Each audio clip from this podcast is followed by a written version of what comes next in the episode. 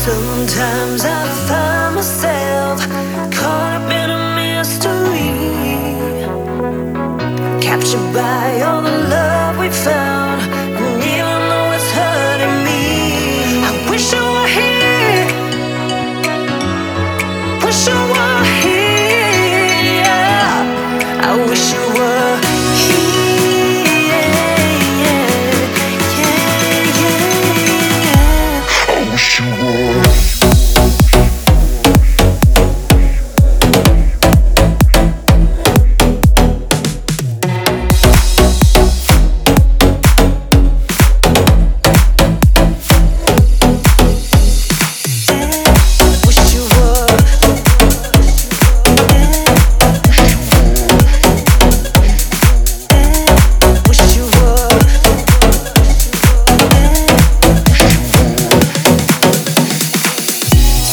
Sometimes I find myself